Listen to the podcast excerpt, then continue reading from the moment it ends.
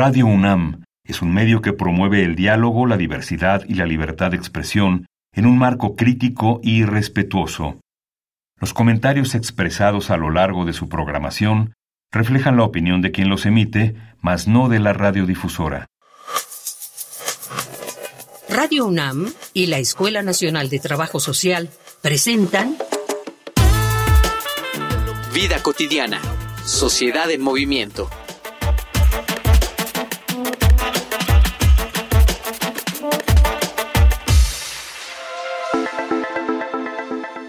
En este episodio de Vida cotidiana, Sociedad en Movimiento, hablaremos sobre la importancia de empoderar a las niñas, una forma de prevención de la violencia, con la doctora Lucía Núñez Rebolledo, investigadora de tiempo completo en el Centro de Investigaciones y Estudios de Género de la UNAM y doctora en Ciencias Sociales en la línea de investigación Mujer y Relaciones de Género. Muy bonita tarde, bienvenidas, bienvenidos, soy Ángeles Casillas. Vamos a iniciar una emisión más de nuestro programa.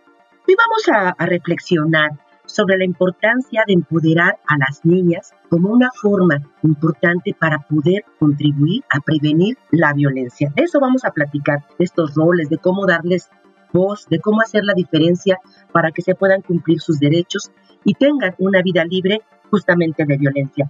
Pero antes, si las personas que nos escuchan quieren proponer alguna temática, algún punto para reflexionar en el programa, este es el momento, este es el espacio. Escuchen y anoten las redes oficiales de la Escuela Nacional de Trabajo Social. Facebook, Escuela Nacional de Trabajo Social, ENTS, UNAM. Twitter, arroba ENTS, UNAM Oficial. Instagram, ENTS, UNAM Oficial.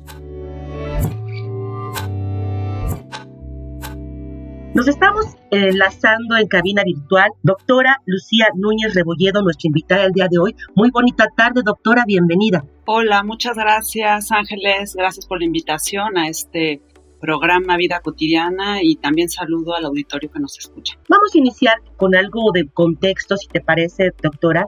Eh, ¿Qué podemos o qué debemos entender por esto que llamamos empoderamiento desde el género? Sí, mira, pues este es un concepto que se ha ido eh, más que transformando, que sí, también desde la perspectiva que se aborda desde los estudios de género, la normativa que se ha habilitado desde los feminismos y también desde la perspectiva de, como lo digo, feminismos en plural. Es decir, es un concepto que puede tener varias acepciones, ¿no? La acepción que ha, digamos, permeado en el ámbito normativo y el origen de esta palabra tiene que ver primeramente con pues una traducción, ¿no? De empowerment, que es un término inglés, una palabra inglesa, y que se habló de ella en la Conferencia Mundial de Mujeres en Beijing en 1995 para referirnos al aumento de la participación de las mujeres en los procesos de toma de decisiones y acceso al poder. ¿No? Así es donde surge, digamos, esta, este concepto y donde empieza a permear no solamente en esta cuarta conferencia mundial, sino a partir de ahí en varias de las recomendaciones generales que ha emitido la CEDAW, que es la Convención para la Eliminación de todas las formas de discriminación contra la mujer. Y esa, digamos, es una acepción la más hegemónica, la más fuerte normativa, pero también podemos encontrar la acepción o el concepto de empoderamiento en las leyes nacionales que pues están inspiradas también en los procesos internacionales de lucha que han tenido los feminismos y vamos a encontrar una definición de empoderamiento en el artículo, si no me recuerdo, quinto de la Ley General de Acceso de las Mujeres a una Vida Libre de Violencia, en la fracción décima, que nos habla, el empoderamiento de las mujeres es un proceso por medio del cual las mujeres transitan de una situación de opresión, puede ser también de desigualdad, de discriminación, explotación o exclusión, a un estadio de conciencia, autodeterminación y autonomía.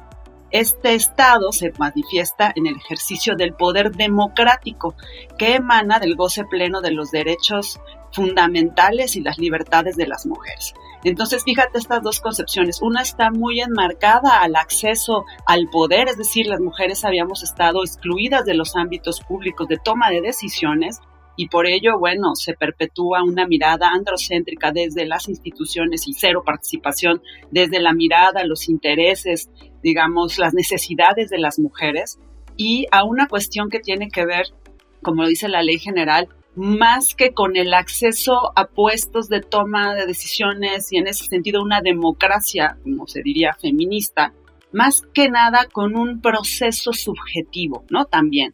Es decir, que las mujeres pudiésemos no solamente salir de la situación de opresión a nivel estructural, sistemático, por esta discriminación y desigualdad, sino también pasar en ese sentido a un estadio de conciencia y autodeterminación es decir, a un nivel más individual de cómo poder tomar conciencia de esa opresión para posibilitar estrategias y acciones. Y de ahí pues está muy vinculado con la idea de agencia de las mujeres, es decir, esa capacidad de tomar acciones que no está separado de lo que yo digo, los cambios estructurales que tienen que haber, pero también subjetivos, es decir, lo que hacemos cotidianamente y diariamente las posibilidades que tenemos en nuestros propios contextos de acción, ¿no? O de, o de coacción o de constreñimiento. Entonces, eh, ahí tenemos dos concepciones y también hay, digamos, una crítica muy fuerte desde otra visión, desde los feminismos, para que veas qué complejo es esto, en unos feminismos mucho más no institucionalizados, es decir, que critican justamente las, eh, las instituciones por reproducir patrones de desigualdad y no mirar, digamos, la crítica es que el concepto de empoderamiento solamente hace referencia al tomar el poder, es decir, el poder de los aparatos del Estado para la lucha en contra de la desigualdad y justamente los feminismos más autónomos, más con perspectivas críticas, dicen que no se debe de tomar o no es el poder, sino justamente oponerse al poder para transformar el mundo y generar otro tipo de relaciones, es decir, no se pide la mitad de la estructura androcéntrica o en ese sentido la inserción de la perspectiva de las mujeres, sino justamente la deconstrucción o de desconstrucción, es decir, el poder generar otro tipo de, de, instituciones desde una mirada diversa, que no solamente femenina, porque lo femenino no es único ni unitario, sino diversa en cuanto a lo femenino implica eso, diversidad y no un tipo de mujer. Entonces, eh, esto, digamos, grosso modo, tendría que serían las tres concepciones más discutidas, ¿no? Y desde donde se habla del empoderamiento, como el título de este programa se llama, de las mujeres y niñas. Entonces, si hablamos desde un feminismo mucho más institucional y de derechos, pues tendríamos que decir que el empoderamiento de mujeres y niñas tiene que ver pues con los cambios estructurales que permitan ver a las mujeres y niñas como sujetas de derechos, ¿no? Eh, y, no y no como objeto de derechos. Eh, si lo vemos desde los feminismos críticos, tendríamos que pensar en otra manera de cómo educamos y convivimos con las hijas en un sistema y un mundo androcéntrico que está vinculado a otras formas de opresión, no solamente de género, sino, por ejemplo, el adultocentrismo. Acá, digamos, el concepto de, empoderamiento de, las mujeres sería criticado desde los feminismos críticos como un concepto, pues, liberal que no toma en cuenta, digamos, que no solamente el empoderamiento tiene que ver con la opresión de género, sino con las opresiones diversas a las que se encuentran los sujetos y sobre todo los sujetos feminizados o las sujetas feminizadas.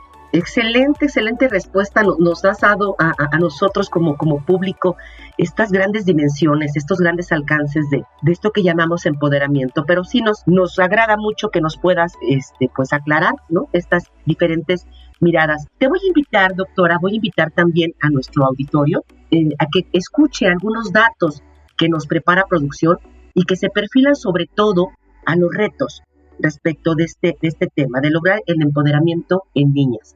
Vamos a una infografía social. Infografía social. El empoderamiento femenino debe ser una constante desde la infancia, pues es una forma de prevención y de poner fin al ciclo de la violencia, situación que presenta grandes desafíos relacionadas con las actitudes, prácticas e ideologías profundamente arraigadas en las tradiciones y normas sociales de cada país. Durante las últimas décadas hay más mujeres con cargos en parlamentos y en posiciones de liderazgo. Sin embargo, aún existen dificultades para el género femenino. Etiquetar o minimizar las capacidades de una niña puede ser la diferencia entre convertirse en líder o en una mujer con inseguridades que nada tienen que ver con su género. y que solo se le han impuesto de forma arbitraria. Desde edades tempranas, los estereotipos de género hacen eco en los intereses y aspiraciones de las niñas. De esta forma, empiezan a evitar actividades que se consideran de niños y merman su capacidad de crecimiento y profesionalización. Para prevenir la violencia y discriminación, al promover el liderazgo y la autoestima en las niñas, también es necesario educar a niños y niñas en igualdad de género, pues mientras más pequeños sean, más fácil será erradicar los prejuicios y la implantación de roles. Hay 11 puntos clave, según la UNICEF, para transformar la situación de vulneración de derechos de las niñas en el mundo. Incluir las voces de las mujeres y las niñas en iniciativas que afectan sus vidas. Ampliar las posibilidades de participación para que niñas y adolescentes cuenten con espacios seguros. Incluir a las familias, comunidades y en especial a los hombres en espacios de formación en derechos sexuales y derechos reproductivos. Reconocer las potencialidades y recursos de las niñas. Desarrollar e implementar políticas de prevención y respuesta al daño físico y psicológico. Articular las políticas educativas con transformaciones profundas en el ámbito económico comprender que muchas variables agravan los problemas de las niñas y por ello es necesario contar con cifras nacionales para visibilizar situaciones concretas de desigualdad. Redoblar esfuerzos para eliminar métodos de enseñanza que enseñan a niñas y niños normas, pautas y expectativas sociales diferentes para unos y otras. Desarrollar políticas de seguridad ciudadana con enfoque de género. Asignar recursos económicos y humanos suficientes para implementar políticas públicas y leyes relacionadas con la promoción de la igualdad y justicia de género. Fortalecer el seguimiento y rendición de cuentas de las políticas públicas para que niñas y adolescentes fortalezcan la exigibilidad de sus derechos. Estamos platicando con la doctora Lucía Núñez Rebolledo, acerca del empoderamiento desde la perspectiva de género. Doctora, sabemos que tratar de contribuir con diferentes acciones para lograr este empoderamiento puede darse en diferentes momentos de vida, es decir, en diferentes grupos etarios. Desde tu experiencia, ¿por qué trabajar, si es que es lo más importante, con este empoderamiento en las niñas? En las adolescentes, en las primeras etapas, digamos, de socialización? Yo lo que considero es que hay como en estos conceptos que hemos revisado, ¿no? estas acepciones o entendimientos de lo que es el empoderamiento, yo pienso que no tendríamos que hacer una dicotomía en cuanto a qué tanto podemos hacer a nivel individual con nuestras hijas e hijos y cómo hacer cambios estructurales para que las niñas y niños no solamente se vean como objeto de derecho, sino como personas que van, ir van desarrollándose de manera progresiva y en ese sentido tomando responsabilidades y tomando acciones de sus propias decisiones y vida, o si quieren llamarlo de esta manera, o tomando poder, que tampoco me gusta la palabra, pero como así se llama, es así, y existe, digamos, el término y tiene su, su lógica de, de cómo desde que son niñas, ¿no? Tendríamos que, cómo se entiende el poder es importante porque no solo, o sea, no tenemos que esperar los cambios estructurales, es decir, cambiar toda una dinámica social donde las mujeres y niñas han estado excluidas de la toma de decisiones, como hemos venido diciendo, de donde ni siquiera éramos eh, ya como adultas consideradas ciudadanas, está relacionado también en cómo, aunque no de manera aislada de otras formas de opresión, en cómo las niñas y niños, pero sobre todo las niñas, pues han sido educadas, ¿no? Y en ese sentido poder habilitar estrategias en las que las niñas en sus propios contextos familiares, relacionales, en la escuela, desde la primaria con sus maestras, puedan tener otro tipo de educación, ¿no? Que si no es suficiente, porque habrá que llevar este tipo de acciones a la par de cambios estructurales, como yo decía, que tienen que ver con ver a las, a las niñas como sujetas y no, desde una mirada adultocéntrica, además de cambiar pues toda la dinámica estructural de desigualdad, que no es poca cosa, también se pueden hacer este tipo de acciones que tienen que ver con la educación, ¿no? Y con hacer y ayudar y aportar elementos prácticos y de convivencia de cómo tomar conciencia de esta desigualdad, porque justamente por la educación que tenemos patriarcal, normalizamos mucho, muchos tipos de violencia y de la situación de desigualdad desde niñas, que no las vemos o no evidenciamos y que reproducimos precisamente porque las vemos normales cuando somos adultas. Entonces creo yo que sí es importante, ¿no? Que desde pequeñas pues podamos tener acceso a políticas públicas dirigidas a niñas en la educación desde los niveles más micro, es decir, desde lo más eh, subjetivo, personal y en nuestras relaciones en nuestra familia, hasta aquellos cambios que tienen que ver con cambios en normativas, en cómo se estructuran las instituciones, porque eso parece que está alejado, pero refleja primero cómo está construido el mundo y que se ha dicho, ¿no? De manera androcéntrica y repercute precisamente en que una niña o no pueda tomar acciones en la medida de sus posibilidades sobre lo que quiere en la vida, ¿no? Desde la familia se reproducen los valores eh, androcéntricos y eh, una estrategia evidentemente buena es poder hablar con nuestras niñas de lo que pueden hacer y qué no pueden hacer de acuerdo a su capacidad de toma de decisión y a la edad, ¿no? Como responsabilidad como tutoras y tutores. Fíjate que cuando nos comentas estos, la necesidad de estos cambios estructurales, justamente decía, ves que bueno, todos los actores que estamos involucrados, la familia sobre todo, ¿no? Estas formas de desigualdad que seguimos reproduciendo, ¿Cómo hacer o cómo se está trabajando para que al mismo tiempo que se atienda este nivel micro que tú lo señalabas, podamos también involucrar a los demás actores que forman parte de sus distintos entornos y que de alguna manera, ¿no? Este, son quienes están replicando estas condiciones de desigualdad hacia las mujeres. Eh, en el caso de las niñas, y yo decía, es que no se considera que primero que tienen derechos y que son, para mí es muy, es muy importante hacer énfasis en eso, de que son sujetas de derechos, no por el hecho de ser menores y de que tengan una capacidad de, eh, de, decisión de acuerdo a su desarrollo para tomar responsabilidades de lo que quieren y de lo que pueden, porque finalmente pues sí necesitan del cuidado y de la tutela de los adultos, ¿no? De las y los adultos. Pues es muy difícil que comprendamos eso, porque incluso a nivel justo estructural, muchas de las normas últimamente en este siglo han venido cambiando, ¿no? Ahora ya tenemos, fíjate, una ley general de niñas, niños y adolescentes, ¿no? Que antes pues no, no se veía así, justamente se veían a los hijos como y a las hijas como propiedad de los padres, ¿no? Te digo yo, muy asimilado a cómo se, se aunque no lo mismo como cómo se tutelan las mujeres, pero un primer elemento que tendríamos que tomar en cuenta es como adultas, como adultos, es justamente asumir que las niñas, niños y adolescentes tienen derechos, que tienen capacidad de decisión, de tomar decisiones, incluso en cuestiones difíciles que pareciera que no, que no las vemos como personas que puedan tener una opinión respecto a lo que quieren este, una opinión argumentada, ¿no? Como los tratamos muchas veces como si no entendieran, como sujetos o subhumanos o medio personas, y eh, justamente se trata de entender los contextos en los que niñas, niñas y adolescentes están para poder tomar esas decisiones. Entonces se han establecido ya muchas leyes, te decía yo, en este siglo, y creo que lo importante es garantizar esas leyes, como esta Ley General de Derechos de Niñas, Niños y Adolescentes, para llevarlo a lo micro justamente en nuestras familias. Incluso en la toma, un ejemplo muy claro es cómo las niñas tienen que tomar eh, partido de las decisiones que se toman en familia, hablando de una familia democrática, ¿no? Es decir, que no solamente las y los adultos tomamos esas decisiones, sino que hacemos partícipes a nuestros hijos y a los menores que se encuentren en nuestras casas. Y a propósito de esto que comentas, doctora, de la importancia de conocer sus opiniones, la importancia de que ellas y ellos se expresen, vamos a escuchar algunas voces de niñas y adolescentes, eh, cuáles son sus sueños, qué les gustaría hacer de grandes, si sienten que tienen las mismas oportunidades frente a los niños, vamos a escuchar estos testimonios en Voces en Movimiento. Voces en Movimiento.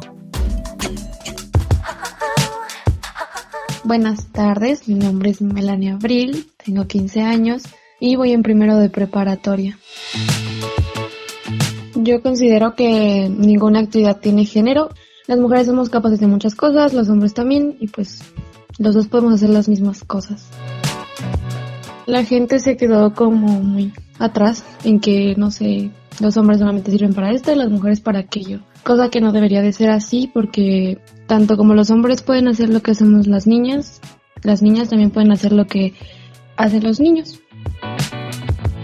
si quieres participar en un partido de fútbol y no puedes porque solamente es de hombres, pues intentar hablarlo y ya en caso de no hablarlo, exigirlo. O los hombres igual de la misma manera, poner en claro que ellos también pueden hacer cosas como pintarse las uñas y cosas así y no tiene nada de malo. Hola, soy María Fernanda, tengo 17 años y estudio la preparatoria. No, no considero que existan profesiones o actividades solamente para hombres o para mujeres, porque cualquier persona puede realizar una actividad o profesión, vaya, independientemente de su género. Es más cuestión de las habilidades individuales de cada uno. Pues de que existen, existen las oportunidades, pero muchas veces no se otorgan pues a las mujeres principalmente. Por ejemplo, los cargos altos o de mandos de empresas o incluso de la política en el país, pues no se otorgan de la misma manera a las mujeres por, por lo mismo, por ser mujeres. Si un hombre y una mujer tienen el mismo cargo, es posible que no se les pague lo mismo.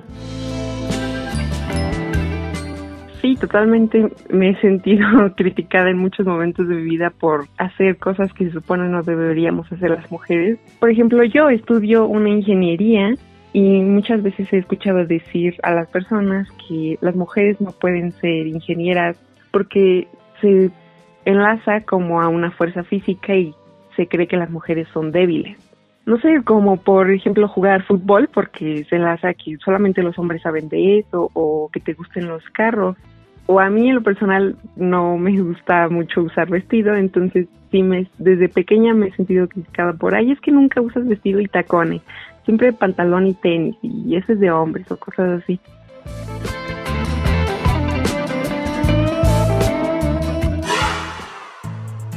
Estamos entrando ya a la recta final de nuestro programa. Estamos platicando con la doctora Lucía Núñez Rebolledo. Ya nos comentó algunos elementos que podemos estar desarrollando y tomar en cuenta. Vamos a cerrar, si te parece, eh, doctora, desde casa. ¿Qué sí podemos hacer, además de darles voz y voto algunos otros elementos que sean, digamos, muy cotidianos en los que podamos estar incidiendo? Tienes el micrófono. Sí, bueno, con las niñas, por supuesto, eh, creo que si bien hay que, hay que, yo decía, tutelarlas, ¿no? En el sentido no totalmente, sino verlas como sujetos de derechos, por ejemplo, en el ámbito también de si las niñas y niños y adolescentes, dependiendo de la edad, pueden decidir, fíjate, hasta sobre su vida sexual, tendríamos que tener mucha comunicación con nuestras hijas, ¿no? Creo que esto es un elemento importante. No pensar que no nos van a entender o que son, como yo decía, personas con una capacidad de inteligibilidad eh, disminuida porque son menores, sino creo que el diálogo dentro del seno familiar es importante, además de la toma de decisiones, como yo decía, también procurarles de esa confianza, ¿no? De la confianza de que puedan no tener miedo a contarnos tal vez de mm, situaciones que les suceden en la escuela, porque justamente también tendemos en las familias a tener una educación voy a repetir mucho esta palabra y puede sonar fastidioso, pero es, es la verdad, es patriarcal, es decir, pues autoritaria y jerárquica, ¿no? Viendo a, a, los demás como de manera subordinada a las demás personas más allá de lo que es el padre o la madre, en este sentido, el pater familias, ¿no?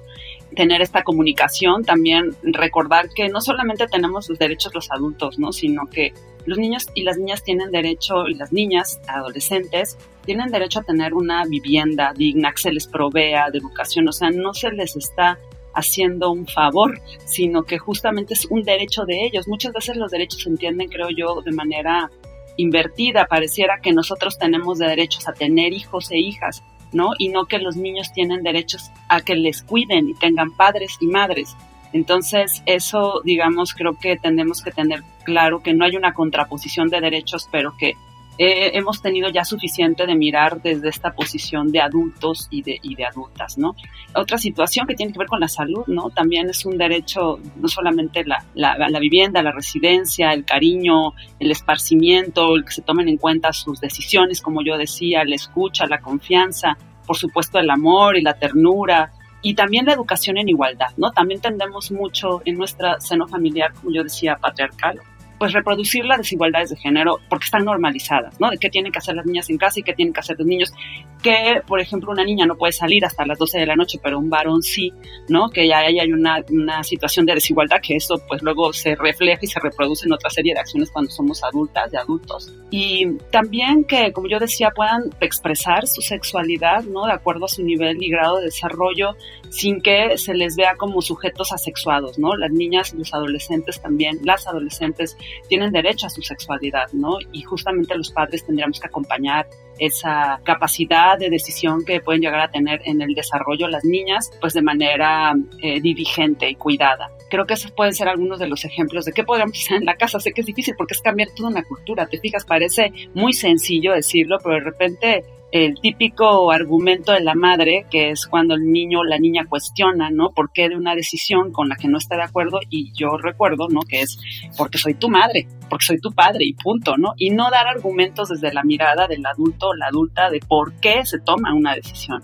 para que se entienda, porque si no los niños y las niñas crecen con una baja autoestima, poca capacidad, digamos, de agencia o de de toma de decisiones o de empoderamiento, si lo quieres ver así, ¿no? Siempre teniendo pues miedos, inseguridades y no estamos haciendo sujetas y sujetos con una autoestima suficiente porque siempre están pensando si van a decidir o van a expresar su opinión de acuerdo a lo que quisieran sus padres. Y eso tiene también que ver con un derecho a la identidad, con el derecho a la expresión, con el libre desarrollo de la personalidad. O sea, hay un montón de derechos que en este siglo han emergido, ¿no? Porque antes pues ni se pensaba en eso, ¿no? Los niños eran, yo decía, propiedad de los padres. Y eso, esa mirada ya está cambiando. Está cambiando, afortunadamente, estamos en un momento de discurso de los derechos humanos que ha cambiado o intenta cambiar también de manera de acuerdo a, la edad que tenemos, ¿no? Y, de, reconocer esos derechos, no solamente para las personas adultas, sino también para personas con discapacidad, menores con discapacidad, eh, adolescentes, sujetas y sujetos que antes no se consideraban que tenían este poder de decisión, ¿no? Sino que se les veía como sujetos invalidados porque se salían del patrón, digamos, del sujeto capacitado, adulto, heterosexual, blanco, y eso se está tratando de diversificar en en los mecanismos de garantía de derechos humanos, es decir, de reconocer las posiciones distintas donde también están niños y niñas en la distribución desigual de poder pues, en esta sociedad. Muy desigual mundialmente también. Sí. Sí, por supuesto. Doctora Rebolledo, con esto último que nos compartes nos quedamos. Hay muchos tips, muchas recomendaciones, pero noto muchísimos retos que tenemos que afrontar como sociedad, que tenemos que trabajar como sociedad para cambiar drásticamente esta situación, pero me parece que es un exhorto a que sí, a que sí se puede. Queremos agradecerte mucho a nombre de la Escuela Nacional de Trabajo Social de Radio UNAM, por supuesto que hayas compartido estas temáticas. Acompáñame a agradecer a quienes hacen posible en producción nuestro programa, nuestra productora Ivonne Gallardo, la información de Carolina Cortés, Carla Angélica Tobar, la coordinación de Roxana Medina. Por un especial quiero agradecer a todas las personas que cada viernes sintonizan vida cotidiana y que hacen que esto sea posible. Yo soy Ángeles Casillas, me despido con la confianza que podamos coincidir en nuestra siguiente emisión. Quédense con la programación de Radio UNAM. Muy bonita tarde. Vida cotidiana, sociedad en movimiento. Es una coproducción entre Radio UNAM y la Escuela Nacional de Trabajo Social.